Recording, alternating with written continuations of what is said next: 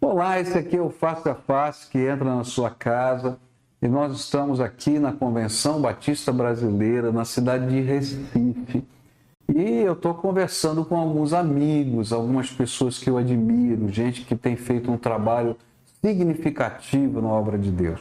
E não vai ser diferente hoje, quando eu estou aqui com o pastor João Marco Barreto, que é o diretor executivo da Junta de Missões Mundiais da Convenção Batista Brasileira. É uma das agências missionárias mais fortes no mundo, com perto de 2 mil missionários espalhados por toda a terra. Você consegue imaginar que talvez a maior missão internacional tenha em torno de 3 mil missionários e os brasileiros, através da Junta de Missões Mundiais, da Convenção Batista Brasileira, está chegando a quase 2 mil missionários. Isso é milagre de Deus, com essa dólar diferente e tudo, mas a obra de Deus não é detida por nada disso, porque ela é obra do Senhor e Ele que sustenta a obra. João Marcos, eu queria convidar você para dar uma saudação aqui para todo mundo que está participando conosco. Eu, eu, talvez não tenha acertado o número, porque eu sei que é você sabe exatamente o número, mas é perto de 2 mil mesmo, não é, missionários? Sim, são 1988, pastor. Olha, 1988, errei por pouco. Sim. que benção. a gente descontou. Então, a gente, quem sabe, podemos levantar o dinheiro para os 12 que faltam agora. Seria ótimo. Mas, pastor, é um prazer mais uma vez encontrá-lo. Eu fui aluno do pastor Pascoal na Faculdade Teológica e depois fomos colegas num período ali da, da Jumoc. É né? E depois sempre com admiração pelo trabalho dele. Foi meu chefe aqui na nas últimas missões mundiais, nos desafiou a fazer um planejamento estratégico que foi cumprido e, graças a isso, nós chegamos a esse número. Nós saímos de menos de 600 missionários para chegar a 1988, ah, em pouco mais de 11 anos. Aleluia, aleluia. Então vamos começar, João Marcos, para o pessoal te conhecer. Tá? Então, quem é João Marcos? Né? Hoje todo mundo sabe que você é diretor da, da, da Junta de Missões Mundiais, mas conta um pouquinho da tua história né, da tua vida, do seu pai, né, é, da, da tua peregrinação até chegar na Junta de Missões Mundiais? Tá. Ah, bem, falou do meu pai, eu preciso falar dos meus avós. Eu tá sou neto de dois pastores batistas.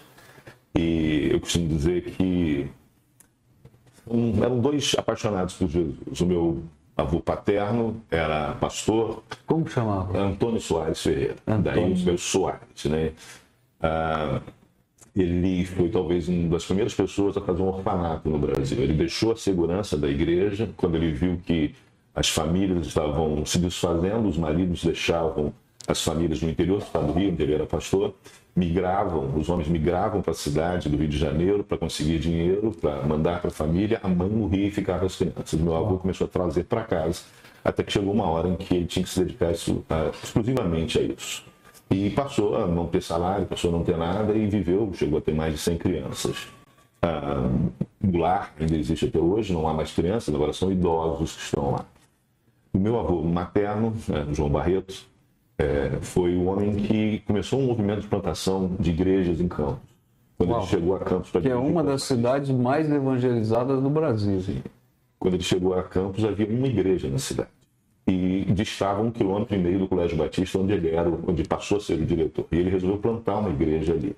E disseram para ele: não, o senhor não pode plantar uma igreja aí, o senhor tem que plantar do outro lado do rio e, ou do outro lado da linha de trem. Seriam os dois acidentes geográficos ali que delimitam ainda uh, o centro, a região central da cidade. Ele disse: eu vou plantar lá, mas primeiro eu vou plantar aqui.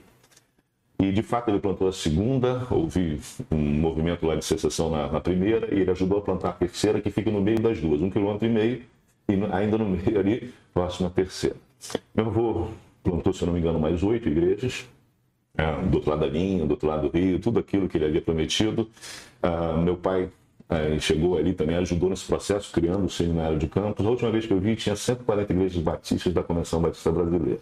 Em Campos? Em Campos, na cidade. Uau. Que maravilha. Uma cidade com 550 mil habitantes. É, ele, uma pessoa que fez muito na educação social também, ainda, né, eu faleceu dois anos antes de eu nascer, mas ainda no meu ministério, ainda hoje eu encontro pessoas que me abençoam por causa dele. Eu já fui socorrido, literalmente, num momento de dificuldade ministerial por uma pessoa que eu não tinha ideia que conhecia meu avô, porque era em outra cidade completamente diferente. E quando ela viu meu nome, ela perguntou: O que, que você é do pastor João Barreto? Eu falei: Sou neto. E ela abriu todas as portas. Havia socorrido em momentos oh, essa, essa é uma coisa bonita a gente falar sobre a igreja como família de Deus, né? Você tem irmãos que você nem conhece, né? E que, e que são irmãos assim que te ajudam mais às vezes do que os irmãos da própria carne, né? Então, que coisa tremenda. Mas e aí? Vamos lá. E aí? Então, eu... você veio de uma dinastia batista. O pessoal, alguém já brincou que eu sofro de maldição hereditária. Bom. Uh, e o meu irmão, que recebeu o nome do meu pai, que graças a Deus o nome chama Ebenezer, uh, foi para a área de medicina. Minhas irmãs uh, também foram, cada uma para a sua área. E eu brinco que a bola sobrou para mim e eu não queria. Realmente não tinha, assim, Uh, senti um incômodo em relação a isso, mas eu olhava para a carreira pastoral, para a vida pastoral, como uma coisa muito pesada. E tinha uma responsabilidade muito grande. Eu sabia que é, teria um legado, e legado é aquela história: você tem que aumentar. Legado você ou você aumenta ou você desperdiça. Sim. Então, sabia que era um peso muito grande, mas. Esse peso era porque, por causa de toda essa tradição dos avós, do pai, ou por causa das dificuldades do ministério que talvez você tenha assistido na casa do seu pai Sim. ou dos seus avós. Sim. É, eu não cheguei a conhecer os meus avós, ah, nenhum dos dois, só conheci realmente as, as suas obras. Ah, meu pai, ele sempre foi bivocacional. Meu pai nunca dependeu do sustento de uma igreja. Muito interessante, porque quando ele se aposentou, ele passou a ser sustentado como pastor emérito pelas igrejas onde ele pastoreou. Então, assim, ele trabalhou durante mais de 50 anos voluntário e depois aposentado, Deus uh, honrou através das igrejas onde ele pastoreou. Uma coisa linda realmente a história de papai. Uh, mas eram algumas coisas. Eu contei isso outro dia. Por exemplo, eu não tive uma bicicleta, pastor, quando criança. Por quê? Porque o dinheiro lá em casa era para os outros. Era para projetos sociais, era para missões, era para esse tipo de coisa. E eu não entendi isso. Assim, peraí, por que, que eu não posso ter? Né? Se outras pessoas têm, tá, filho, a gente tem que pensar nos outros. A minha mãe também era, era completamente louca nesse aspecto de querer ajudar os outros, de, de viver pelos Papai, minha mãe, meu pai e minha mãe realmente viveram a vida toda ah, para abençoar pessoas. E eu falava, não, eu, eu não sou assim, eu sou egoísta, eu, eu quero a minha vida boa, eu quero, eu não quero esse tipo de coisa, eu vou fazer outra carreira. Mas também eu via muita ingratidão. Eu via muita ingratidão. Gente que ah, foi muito ajudada e que me traía, que falava mal. Então, é... E como filho de pastor, já trazia toda a amargura que não estava no coração do pai, mas estava no seu. É, o filho sempre fica ali, ele, ele se dói. O pai, ele se dói, o pai perdoa. O pai perdoa, trabalha, faz. Ah, tá, mas você guarda. Então, ali nos meus 15 anos eu falava, faço qualquer coisa, mas nós estamos você. Mas a verdade é que com 17 anos eu entendi que devia. E, e aí meu pai abriu uma oportunidade para mim e disse, filho, olha, eu, eu, meu pai teve que trabalhar desde os 13, 14 anos para estudar. Ele falou, filho, você escolhe para onde você quer ir e eu te mando. Quer ir para os Estados Unidos? Eu falei, pai, se eu for, não volto. Saí com 18 anos, que seja, né? Então, 18, 19 anos, eu não vou voltar. E eu tenho noção de que eu tenho que estar aqui. Né? Mas aí, a partir disso, eu fui para São Paulo. Uh, orei. Foi lá que nós nos conhecemos. Você estava estudando lá na Faculdade Teológica Batista de São Paulo. E isso, para mim, teve uma importância muito grande, porque minha mãe sempre me falou muito de missões, me ensinou a a levantar oferta para missões. É, eu era garoto, aquela criança que vivia com o potinho, né, o cofrinho. Se você chegasse lá em casa, eu ia te pedir moeda né, para colocar ali. Se você não desse, eu ia ficar até enchendo a paciência até você me prometer que na próxima vez você daria. Então, alguém estava sempre ali, sonhava com isso. Ah, lá em casa não tinha televisão. Meu pai não deixou ter televisão até eu, mais novo, ter 17 anos. E, ah, mas tinha uma biblioteca. Chegou a ter 12 mil volumes e tinha dinheiro para viajar. A gente conheceu o Brasil ainda as convenções. Assim, ficava até o simples tal, mas conhecia. E tudo que tivesse a ver com conhecimento lá em casa era valorizado. Eu lembro que um dia eu pedi um presente estranho para minha mãe. Eu pedi um globo uh, que era alto e baixo relevo. Esse globo, infelizmente, se perdeu aí numa dessas minhas mudanças. Uh, eu gostaria de recuperá-lo. E eu ficava olhando aquele globo, passando o dedo, vendo. Então, assim, eu tive uma compreensão de mundo criança ainda, adolescente ali, uh, vendo. Na época, o pastor Silvado era, era... Mal você sabia que Deus já estava preparando seu coração para ser o diretor de missões mundiais. Sim.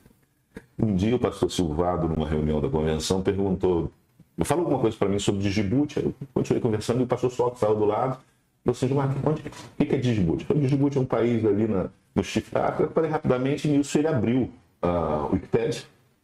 Ele falou, como é que você sabe isso? Aí eu contei para essa história, sabe? Sempre me interessei por isso, lá de criança. Tá? Hoje eu não sei, eu sabia as capitais de todos os países do mundo lá atrás. Hoje eu já não lembro de todas, né? Também apareceram muito mais países. E, mas quando eu cheguei na faculdade teológica, eu tive contato com pessoas como Barbara Burns, Carlos Lacker, é Rousseau Shedd, pessoas que exalavam missões. É, isso é verdade. Pessoas que amavam missões. Então aquilo me impactou profundamente. Foi algo que uh, marcou a minha, a minha vida e eu saí dali com essa. E nessa, nessa época houve uma geração aí de, de, de grandes missionários batistas né, que surgiram ali dessa Sim. influência dessas pessoas que você é, citou aí, né? E outros né, que Sim. estavam lá. Né? Sim. É, o... E aí eu fiquei aquele período na faculdade teológica e voltei para o Rio ah, para ser é, Chegou a se formar em São Paulo? Formei em São Paulo. Formou em São Paulo. Formei em junho de 88. 88. E foi muito interessante porque na minha formatura eu sou o único aluno brasileiro da minha turma. São peruanos e coreanos os outros. Sério mesmo? É. Que coisa. É, a pessoa do curso de música, mas na área de teologia eu sou o único. Ali, acho que era um outro sinal de certa forma. Todos eram meus amigos. E porque como a formatura do meio do ano era menor, né? Ah, Nesse processo, minha mãe, é, foi pessoal de São Paulo, minha mãe é, pegou, teve um câncer, né? E ela faleceu dois meses depois da minha, uh, do meu retorno para o Rio, depois da minha formatura. E nesse período eu me dediquei a cuidar dela. E uh, dias que eu passava o dia inteiro com ela no hospital, foi uma coisa boa para mim, porque eu pude honrar até o final. E depois eu trabalhei com meu pai durante dois anos como pastor de jovens. Eu costumo dizer que somos primeiros pastores de jovens do Brasil. Isso em Campos? Não, isso no Rio. Papai já estava no, no Rio, já estava no, no Rio, né? Já era diretor do seminário, mas era pastor em Nova Iguaçu, lá na Igreja Batista Jardim da Prata. Após isso, após dois anos, eu assumi a Jubes, a Juventude Batista Estado do Rio de Janeiro. Um, fizemos ali um trabalho bom, quando fizemos, não é que eu me refiro a mim no, no sentido mais estático, nada disso. Mas consegui montar um time que me acompanha até hoje Uh, em tudo que eu faço, não às vezes não presencialmente, mas aquela rede. Uma rede de é, amigos, de, amigos, de gente comprometida com a visão da obra. Que eu encontrei às vezes assim, agora, em unidades, coisa completamente diferente, nada a ver, né? mas lá, assim, tudo aquilo que a gente vai fazendo, Deus realmente vai costurando. Né? Eu gosto dessa ideia de Deus fazer uma colcha de retalhos. E fiquei ali seis anos, uh, envolvi aquela, aquela pregação com missões. Eu lembro que eu fiz o primeiro congresso voltado para missões e seis meses depois a gente já tinha uma pessoa no campo missionário, ah, transcultural. Ah, mas você sabe, pastor, eu preciso dizer isso. Eu não via isso. Eu não via que eu teria nada a ver com missões ah, em termos de direção. Eu achava que um dia eu iria para o campo. Você achava que, que Deus ia te enviar para um dia eu iria para o campo. Mas não achava assim que eu estava fazendo nada demais. Os meus amigos, quando eu fui convidado para a junta, eles diziam assim: estava na cara, Gilmar. Eu sempre fui apaixonado por missões. Eu falei, você acha? Eles riam. Como, como assim, Omar? Metade do tempo você estava falando de jovem, metade você estava falando de missões. Né? É então, eu, nunca percebi, vou ser sincero a você mesmo. Né? Hoje eu sempre digo assim: você quer saber a prioridade de alguém? Ouve a conversa dele, né? vê a agenda dele, vê o, a mobilização financeira. Onde ele investe. Exato, são as três coisas: o dinheiro, a conversa e o tempo que é gasto. Né? Ah, Aí, depois de seis anos, na verdade, cinco anos e meio, eu entendi que devia deixar a Juberge, era um ministério que eu amava. Eu, eu sou muito grato a Deus, porque quando eu fui para o seminário, Pascoal, eu fiz algumas orações. E uma delas foi: Deus, eu não quero ser infeliz. E a sua palavra fala muito sobre felicidade. Eu quero trabalhar com algo que o Senhor me dê primeiro vontade. Uhum. E, assim, Deus me atendeu perfeitamente. Eu amava a Juberge como adolescente. Os encontros, os eventos. E depois como executivo, mais ainda. Mais ainda. É. E eu chorei na hora que eu disse não, na hora que eu disse que eu ia sair. mas eu entendi de Deus que era. E eu não tinha lugar para ir. Quando eu escrevi minha carta de missão, não tinha lugar para ir. Tanto que engavetaram a minha carta e disseram, quando você tiver convite, eu falei, não, eu vou sair porque eu não vou ficar um dia mais aqui. Eu tinha dado prazo, né? tinha orado, entendido isso. E aí a minha ex-igreja, na época eu fui seminarista, onde eu fui office boy, né? ali em Perdiz, eu digo que eu fiz de tudo, né? de ser office boy da igreja, uh, dormir na igreja na ausência do zelador, até pregar uh, nos cultos principais da igreja, no meu período de é, seminarista. Esse é o verdadeiro sentido de seminarista. Está lá para servir, vamos Sim, lá. É. E nesse e aí a igreja tinha entrado no processo de sucessão e eu fui levado, uh, meu nome foi levado, eu fui escolhido e lá fiquei 13 anos e meio. E ali, de novo, foi uma coisa muito interessante. A igreja estava numa crise grande, o aspecto financeiro, frequência muito pequena, muito pequena mesmo. Se você conhece a igreja de Perdiz, o dia que eu fui pregar na igreja tinha 82 pessoas. Uau. Sendo que 10 eram visitantes e outros 10, tinha mais 10 lá que tinham que só me ver. Então, na verdade, tinha 60 membros da igreja, talvez. E a gente envolveu, a igreja foi envolvida com a obra missionária, respondeu muito bem a isso. E lá nós começamos a, a, entender, eu e minha esposa, que a nossa ação não seria ir para o campo. Eu cheguei a ter alguns convites, olha, tem esse projeto, você pode ir lá trabalhar nesse projeto. E a gente orava e não entendia. Foi quando a gente entendeu que o meu papel seria mais de mobilizar pessoas, uh, mais de cuidar de pessoas na área de missões. Então, as pessoas pensam, ah, quando você sair da gente, você vai fazer? Eu acho que eu vou continuar fazendo a mesma coisa que hoje, olhando para trás, eu vejo que eu fiz desde criança. Servir a Deus, mais focado em missões. Então, se você me perguntar assim, né, quem é o João Marcos? João Marcos é um, é um sujeito com TDAH alto. Uh, não para, não para. Está elétrico. e que ama missões. É uma missões. Ok, você chega num momento é, é, muito desafiador para qualquer pessoa, porque você chega logo depois, é, vamos assim, para suceder depois do falecimento não é, do pastor Valdemiro Timichak, que era o ícone, vamos dizer assim, de missões na nossa denominação. Né? Desde que ele começou a escrever lá no Jornal Batista, Sim. as histórias da Rússia, né? Ele começou a se tornar esse ícone, depois vai para junto e assim vai a história dele. E como era um jovem pastor, não é? É, é, que tem toda essa bagagem que você falou, chegar no, na agência, eu acho que naquele momento era a maior agência, é, a maior unidade dos batistas brasileiros no Brasil aqui, né? É, era a junta de missões mundiais em termos de recursos financeiros, investimento, etc. E substituindo não é, um homem da estirpe de, de pastor Valdemiro Timichak. Né? Como é que é o coração do pastor que está chegando no meio de um processo desse? Olha, pastor Pascoal, é, é estranho talvez o que eu vou falar. Eu nunca me preocupei com isso. Opa! Eu me perguntaram se na, na, entrevista, na entrevista, o João Marcos Sorém, filho do pastor Sim. João Sorém, fez João Marcos, mas você, o que, que, você acha de você vir a substituir uma pessoa como o pastor Valdemir? Eu falei para ele, é mais ou menos como você ser filho do pastor João Sorém. João Sorém. é uma coisa que você nunca vai poder chegar à altura. Não, eu aprendi uh, com um colega da faculdade, que hoje é doutor em, em psicologia, ele disse quem compara, para. Opa, repete aí que essa é legal. Sim. Quem compara, para. Não dá para comparar. Cada um é cada um e pronto. E, e ele disse uma outra frase. Ele disse: a comparação é um caminho curto para a infelicidade. Uau! Repete de novo aí. A comparação é um caminho curto para a infelicidade. Uau! Então, assim, é, eu sempre fui uma pessoa muito competitiva. Esse barulho que você está ouvindo é porque a gente está num hotel, então passando o carrinho aqui, tá? E eu não tenho controle. Não é, não é um estúdio. A gente está improvisando aqui, tá? Então tem lá uns áudios diferentes. Mas vamos lá. Sim.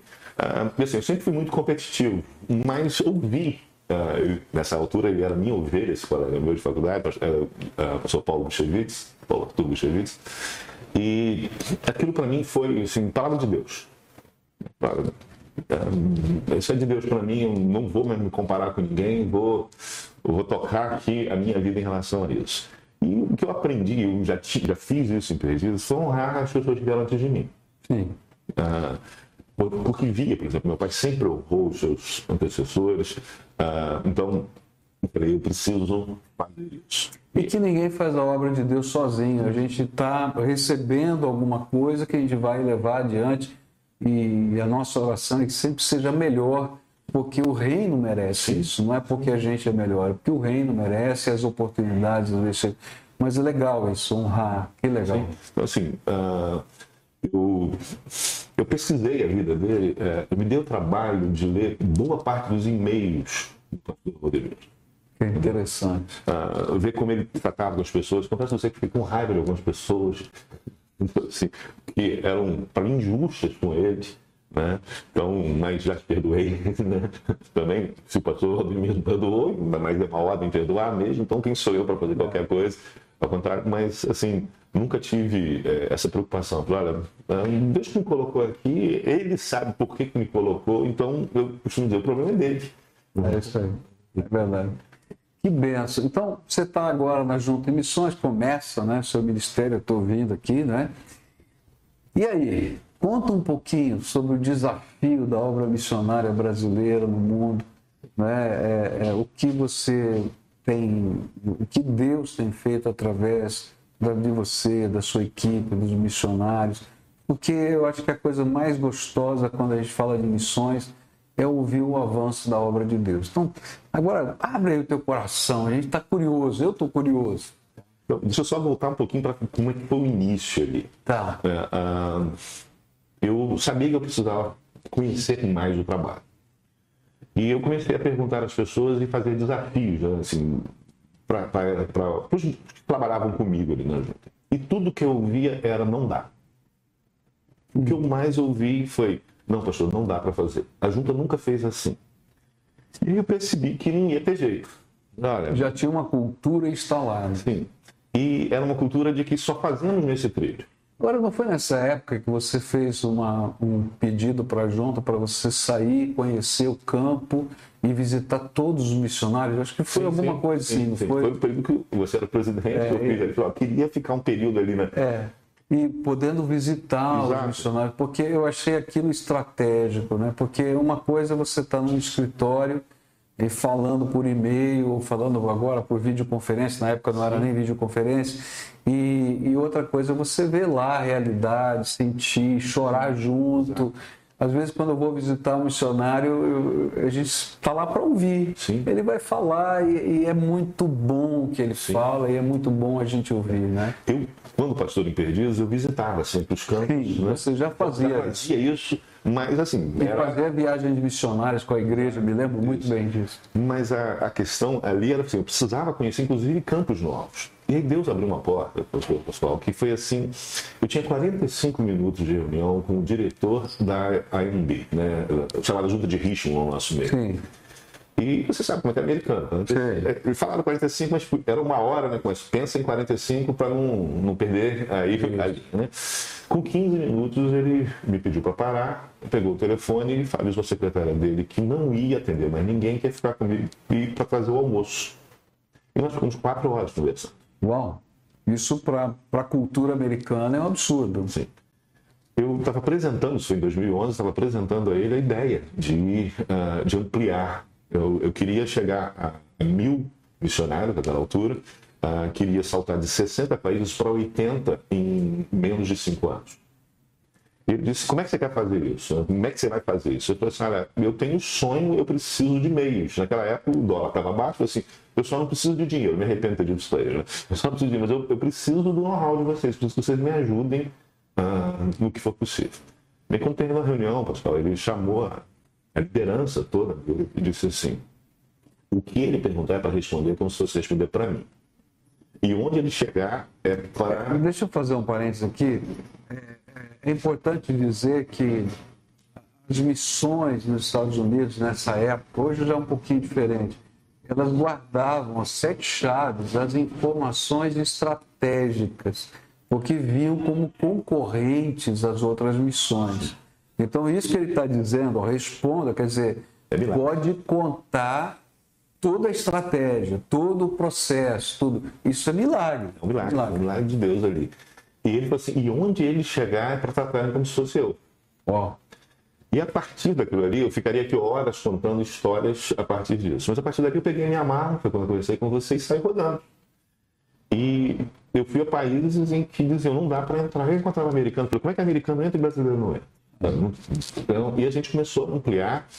Uh, nós já entramos em 35 países, uh, não estamos hoje em 95, porque nós saímos de 13 deles, que o trabalho está consolidado. Né, por exemplo, Mas passa de 80. Está 82. 82. Então, por exemplo, Suíça, né? nós saímos que não precisa mais estar lá. Mas completou já o trabalho. Completo. Tá. É melhor, eu falo assim, eu prefiro, meu sonho é a gente ter cinco países só, porque os outros todos já têm o trabalho consolidado. Claro. Né? É, até as pessoas perguntam assim, é, qual, é o, qual é o objetivo do seu trabalho? Eu falo, é acabar com o mundo. É o final do mundo. Como assim? Não é. É a volta de Cristo, né? É o objetivo é esse. Assim, eu sonho uma hora que a gente não precisar mais disso. E ali nós fizemos uma aliança mesmo com, com a International Vision Board e depois conseguimos fazer também uma boa parceria com a BNS, né, que é a, a britânica, que ela vem desde lá do Kerry, né? Sim. Então temos tido bons contatos com as principais agências aí no mundo, ou as mais antigas. Agora, só fazendo um parênteses aqui, tá? Hoje, o que os batistas brasileiros investem em missões é muito mais do que o dobro do que a BMS investe hoje. É, é só para ter uma comparação de como cresceu a obra missionária brasileira. Né? É, foi muito interessante porque ambas as organizações mandaram gente no Brasil para ver o que a gente estava fazendo. Foram humildes nesse aspecto. Mas a partir disso, Pascoal, eu percebi, eu lembrei, né, a quem nada é muito cobrado, a minha responsabilidade aumentou e, e quando eu saí daquela sala ali com o Thomas Ellis, eu falei, nunca ninguém me tratou assim. Agora eu tenho a obrigação de tratar todo mundo assim. Uau, essa é uma coisa legal. Então, nós criamos na junta uh, o que a gente chama de DNA missionário. É, a gente começou falando transferência. Eu tenho que fazer uma pausa. Sim. Você vai falar do DNA missionário daqui a pouquinho, que eu tenho que chamar agora os nossos patrocinadores, né? Porque eles que nos permitem manter esse programa funcionando. Então, sempre digo né, que são empresas de gente comprometida com o Evangelho e que investem parte do lucro da sua empresa na obra de Deus. Então, estão investindo nesse programa e em outros projetos do reino. Então, presta atenção aí no que eles estão fazendo, qual é o trabalho deles, porque eles participam com o seu lucro daquilo que Deus está fazendo no mundo. Eu sou ponto de partida, sou caminho, sou chegada, sou experiência sou tradição, sou descolado. Eu sou moda, sou esportista, sou casual, sou fashion, sou urbana, sou intercultural. Eu sou verdade, sou avanço, sou oportunidades, sou família, sou amor, sou todas as idades. Eu sou andar aqui calçados.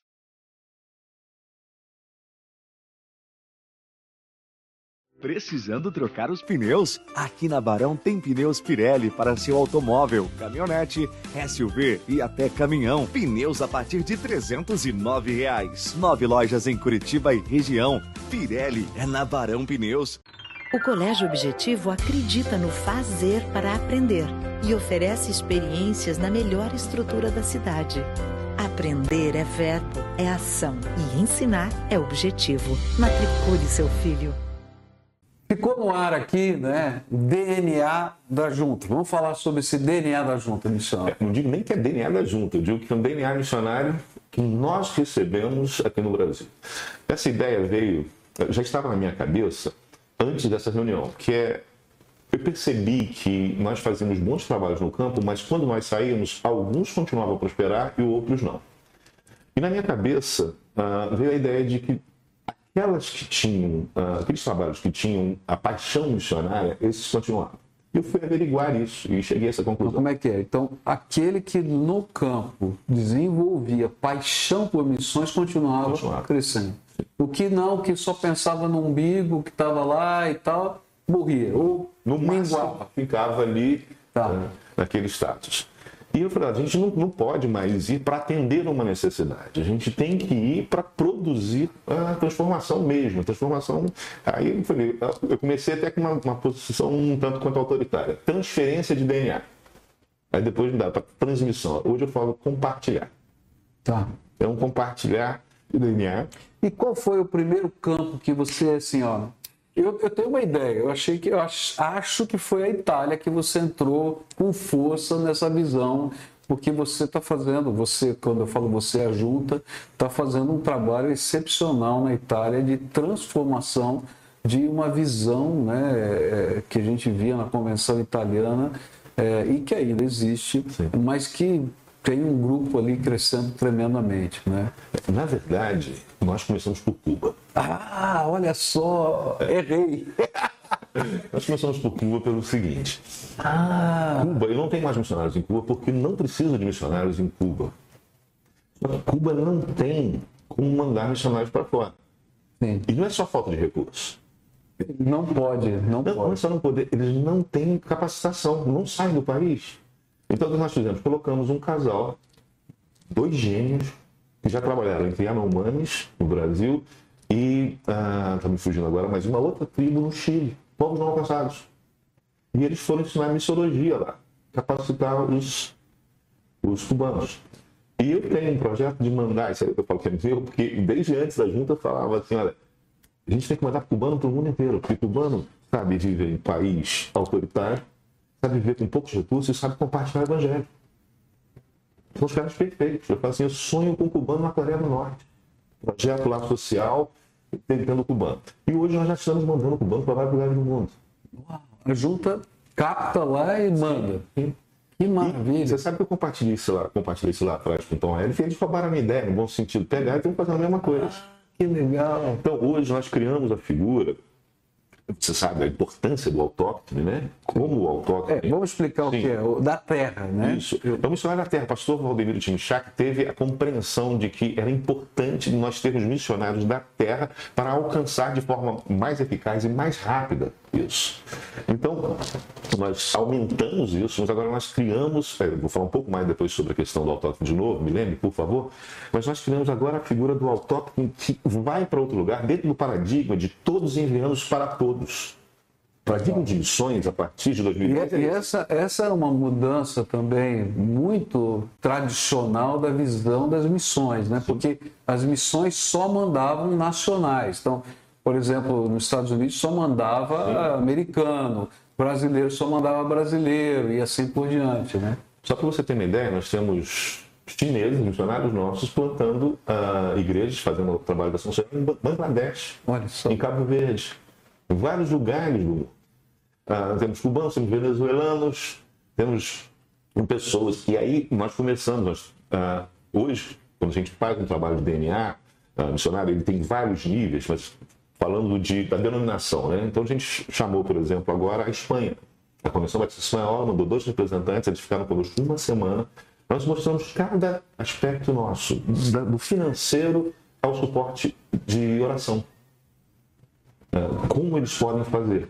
Fizemos tudo o que eles quiserem uh, aprender sobre isso. Semeando a paixão missionária, essa Sim, é a ideia. Isso.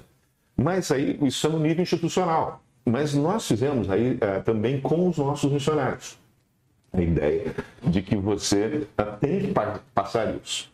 E aí nós criamos uma visão chamada CM21 completar a missão nesse século, cumprir a grande comissão nesse século.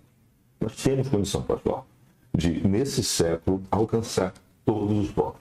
Se nós fizermos um esforço, e a junta, é importante dizer isso, em 2010, naquele planejamento estratégico, ela decidiu que ela ia priorizar povos não alcançados. E eu ouvi lá atrás as pessoas dizerem assim: demora 20 anos para alcançar um povo não alcançado. Nós não vamos ter resultados. Pessoal, em três anos a gente já estava alcançando povos não alcançados. Aleluia. A obra de Deus é de Deus. Né? A gente lança a semente, quem dá o crescimento é o Senhor. Então não, a gente não fazer a 35 a 50 igrejas, e boa parte disso era em Cuba. A gente não tem mais ninguém plantando igreja de Cuba. E a gente, ah, em 2018, nós plantamos 412 igrejas. 200 e tantas, não lembro de cabeça agora, estou vou, mas mais de 200 na China. Não é na China nas grandes concentrações que tem hoje de igrejas. É na, na não, parte, nas aldeias. Nas aldeias. Nas aldeias. Quase não há cristãos. Usando, e uma coisa, o autóctone não é aquele, o, o, da terra, não é seca mais aquele trocadinho que algumas pessoas pensavam. Hoje nós temos autóctones que são ah, equiparados a brasileiros e já alguns que têm função de liderança sobre brasileiros, inclusive. Porque. Ah, pela não, competência. Pela competência, pela. Pelos e skills, aí, habilidades e tudo mais. Então, hoje, nós falamos para as pessoas, para qualquer missionário nosso, você tem que pensar globalmente.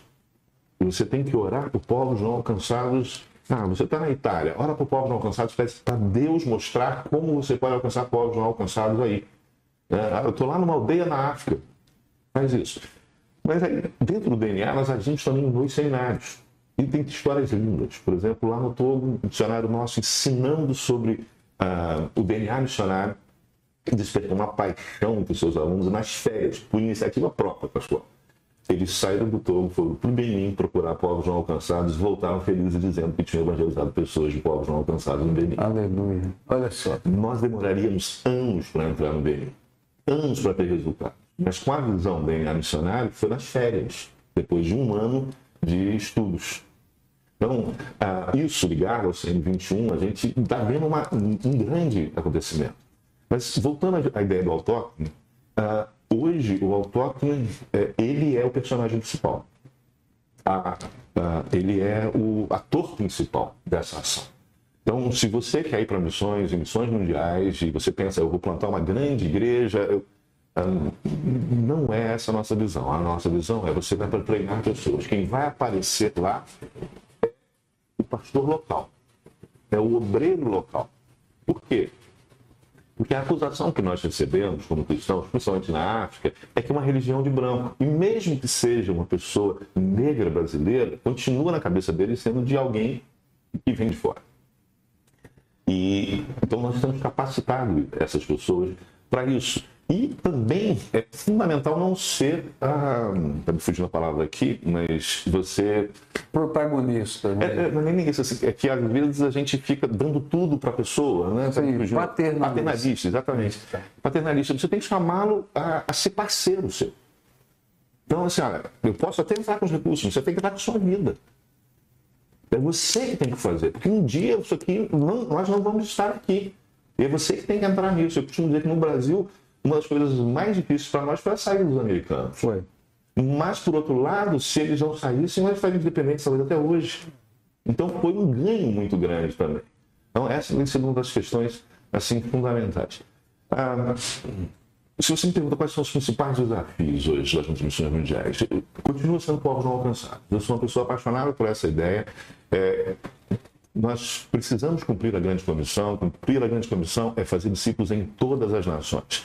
E eu gosto muito daquele texto de Mateus, capítulo 24. Né? Quando o evangelho do reino for pregado a todas as nações, então virá o fim. Por isso que eu falo, trabalho no final do mundo. Eu quero alcançar, por exemplo, não sei se você já ouviu falar, um povo da Sentinela, o povo da ilha da Sentinela. É um não. povo que, tem, uh, que vive completamente isolado numa ilha na Índia. Esse povo foi massacrado uh, e teve membros seus sequestrados uh, uma tentativa de conhecimento sobre eles e foi um fracasso. E esse, uh, devolveram essas, essas pessoas para o campo, uh, para a ilha, e eles se fecharam completamente contra a presença de qualquer pessoa que não seja o seu povo. E agora há pouco tempo, um, um jovem que se dizia missionário entrou e foi recebido a fechadas e foi morto, não chegou a, a, a dar, acho que, 200 metros daí. Depois, se você quiser pesquisar sobre a Ilha da Sentinela, eu oro, não sei como vai acontecer a evangelização de alguém da Ilha da Sentinela, mas está lá, é um desafio. Não estou mandando missionários para a Ilha da Sentinela, porque precisa de uma estratégia que Deus ainda não nos deu para isso. Mas essa é uma das maiores. Não, é um desafio de oração. Sim, é um desafio Orar de oração. pela Ilha do Sentinela. Quem sabe Deus fazer alguém sair de lá para procurar ajuda e conhecer o Evangelho, se converter. Então, esses são um dos focos principais de missões mundiais. Tem tido muitos resultados em países como Vietnã, China, a região da Ásia Central e mesmo Norte da África.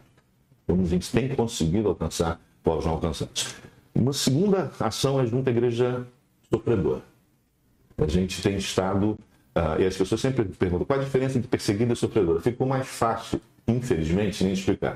A igreja da Ucrânia não é uma igreja perseguida, mas é sofredora. Sim. Né? Então, mas mesmo antes disso, eu dizia: a igreja iraniana no Irã é perseguida, mas não é na Inglaterra, mas sofre. Então, o nosso suporte a essas igrejas é fundamental. Por isso que a gente distribui tanta Bíblia, por isso que a gente distribui uh, tantos Novos Testamentos, para fazer isso. E Deus tem feito coisas maravilhosas entre os iranianos. É a igreja, junto com a igreja afegã, que mais cresce no mundo. Uau. É assim, algo fantástico, Deus está movendo ali.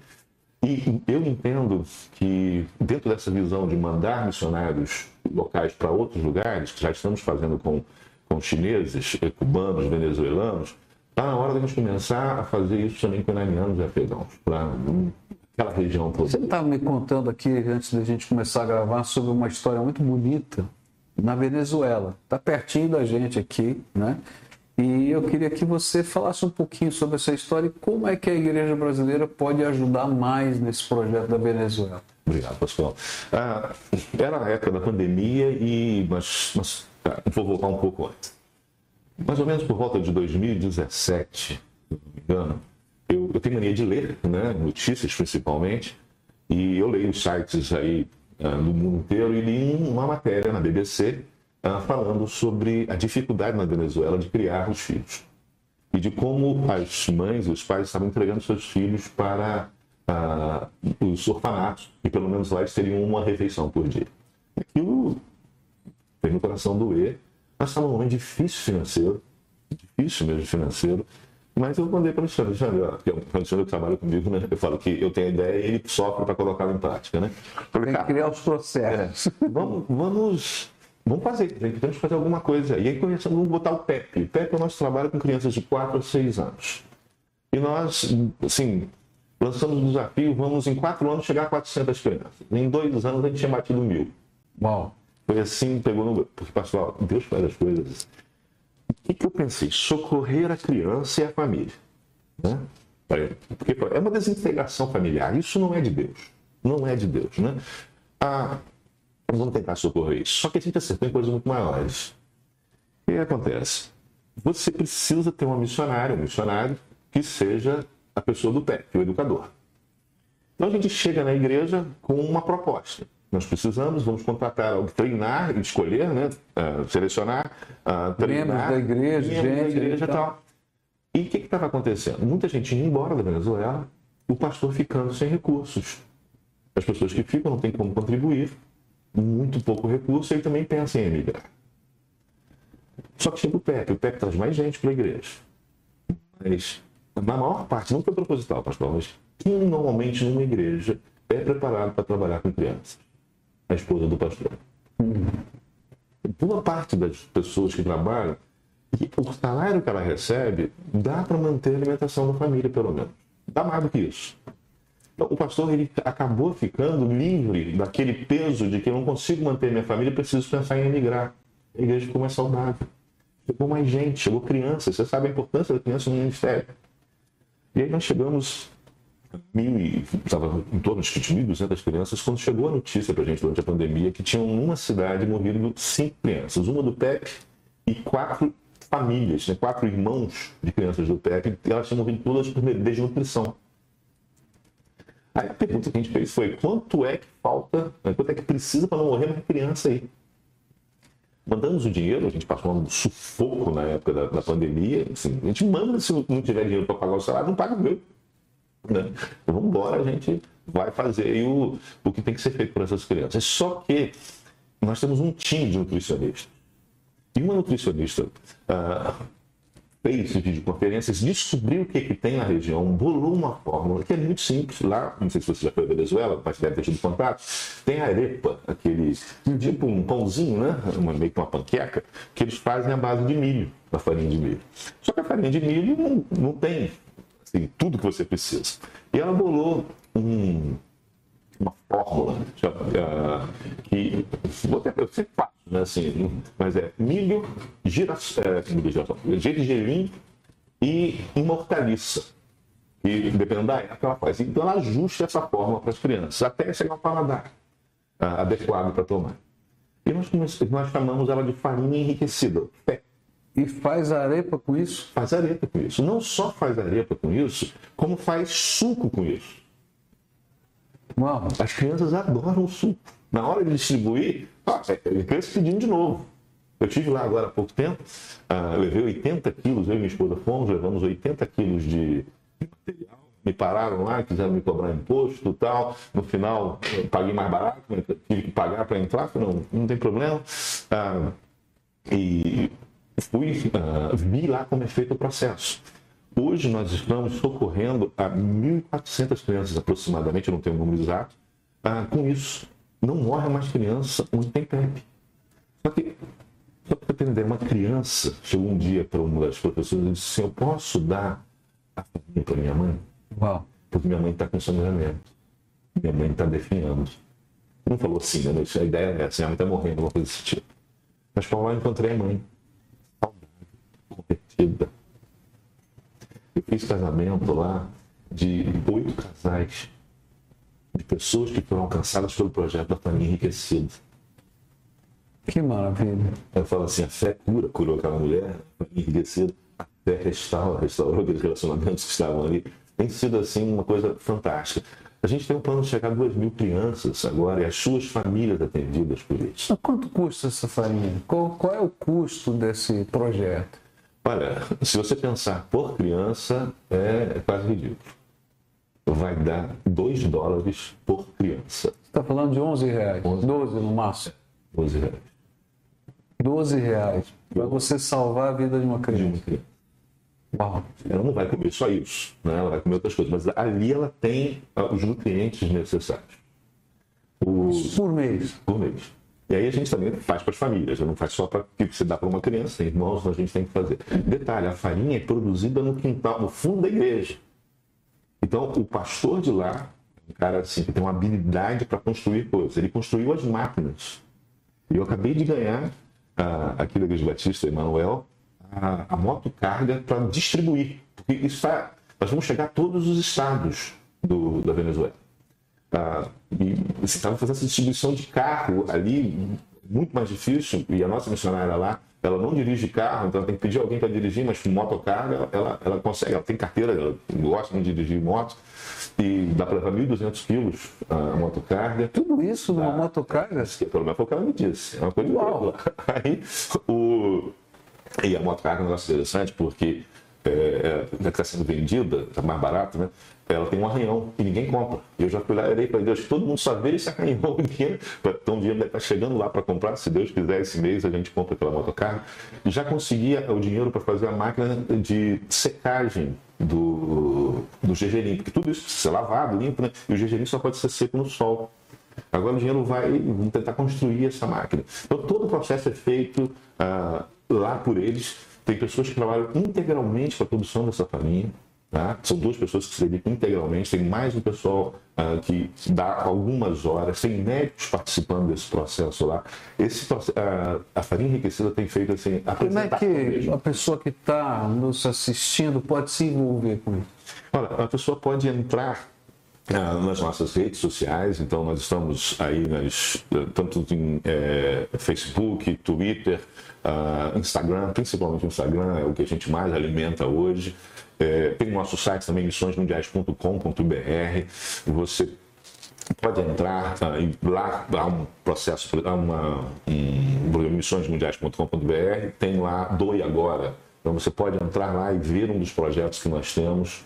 Tem sido muito bom ver isso acontecendo e nós vamos levar essa farinha para outros países. Né? É, nós vamos, não exatamente essa farinha, mas essa ideia. E nós queremos fazer no PEP uh, hortas. Nós queremos fazer em todos os PEPs. O próximo desafio do PEP hoje, Pascoal, nós atendemos 20 mil crianças, um pouquinho mais de 20 Vou fazer mil uma crianças. pergunta aqui para você. Tá? Por exemplo, um agrônomo que esteja assistindo, ele pode dar um mês de trabalho para ajudar pode, lá? Pode. Nós não temos ainda hoje plantação, que é um dos projetos que nós temos. A terra na Venezuela não é barata. Então, eu desafiei as pessoas lá a pegarem um acampamento que tem e separar uma parte para plantar. Claro, seria aí, a gente vai correr atrás do recurso para dar sustento para quem for trabalhar na terra. Seria muito bom. Nós temos plantações na África, comunidades que a gente ah, alugou terra e botou para trabalhar ali. Ah, para eles terem pessoas convertidas que você sabe, perdem tudo. Então, estão trabalhando. Um agrônomo pode passar um mês, 15 dias, será benção.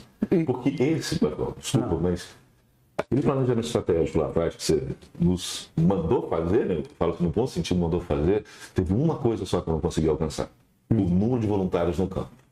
Tá. Também era um negócio doido, né? Uns 100 mil pessoas em 10 anos. Ah, e veio a pandemia quando a gente estava disparando com o número, então não deu. Mas o restante a gente foi. Eu continuo dizendo: olha, vá ao campo, porque a sua vida muda. Não, eu, eu levei algum- algumas pessoas, a igreja faz várias viagens missionárias por ano, e o impacto né, de, de- disso na vida da pessoa, ela vai levar alguma coisa, mas o que ela traz Sim, é muito mais. é incrível, é riquíssimo. A gente tem uma outra visão de vida, do mundo, e além de tudo, né, a gente vê a necessidade de se envolver mais com a obra de Deus. Né? Como é que está indo o nosso tempo aí, produção? Que eu estou perdido aqui. Sim? Três minutos, se não me cortam lá da Rede Super. Tá? E eles, quando, quando estoura o horário, não tem jeito. Então a gente tem três minutos para concluir. E eu queria que você colocasse o que está no teu coração, qual é o apelo que você quer fazer. É, muita gente que está assistindo já te conhece, mas também conhece a obra missionária e ama a obra, a obra missionária. Então, coloca o teu coração aí para a gente encerrar. Eu queria que você é, comprasse essa visão. CM21, completar a missão neste século. Eu talvez não veja isso, mas eu sonho que meus netos vejam a volta de Cristo. Ah, não tem nada melhor, gente. O final do mundo não é ruim, pelo contrário, para nós é ótimo. E vai ser bom para todo mundo mesmo, porque não haverá mais choro, não haverá mais dor, não haverá mais problemas. Eu tenho dito, a, a culpa das pandemias, das guerras, dos problemas é nossa, porque nós ainda não cumprimos a missão. Quando a gente completar, tudo isso acaba. Mas eu não quero trabalhar com culpa, eu quero trabalhar com a expectativa de ver a glória, de estar lá. E quero dizer a você, o seu papel é fundamental. Nós não completamos ainda porque todos nós não fizemos tudo o que podemos fazer. Por isso, vamos completar a missão. Amém. Três coisas para você ajudar a completar a missão. Primeiro, participe. Se envolva. Ou através da oração, através da sua célula, através de reportagens que você possa compartilhar, colocar. A gente pode abrir aí as redes de informação para você. Participe. Porque quando a gente se envolve, a gente sente a necessidade do outro, não é?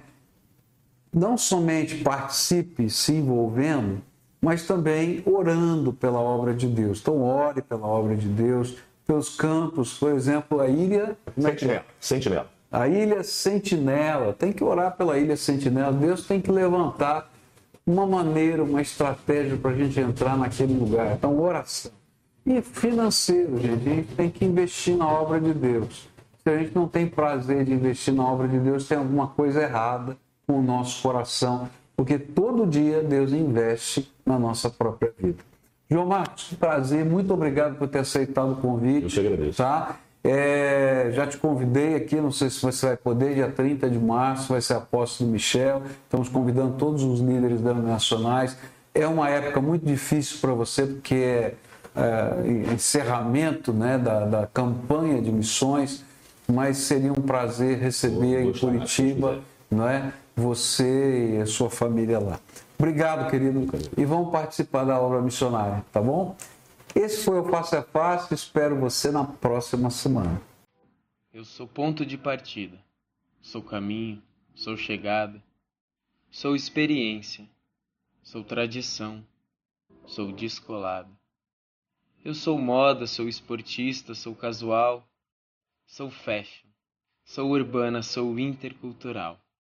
Eu sou verdade, sou avanço, sou oportunidades, sou família, sou amor, sou todas as idades.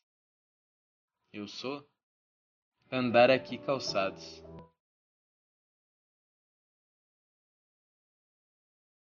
Precisando trocar os pneus? Aqui na Barão tem pneus Pirelli para seu automóvel, caminhonete, SUV e até caminhão. Pneus a partir de 309 reais. Nove lojas em Curitiba e região. Pirelli é na Barão Pneus.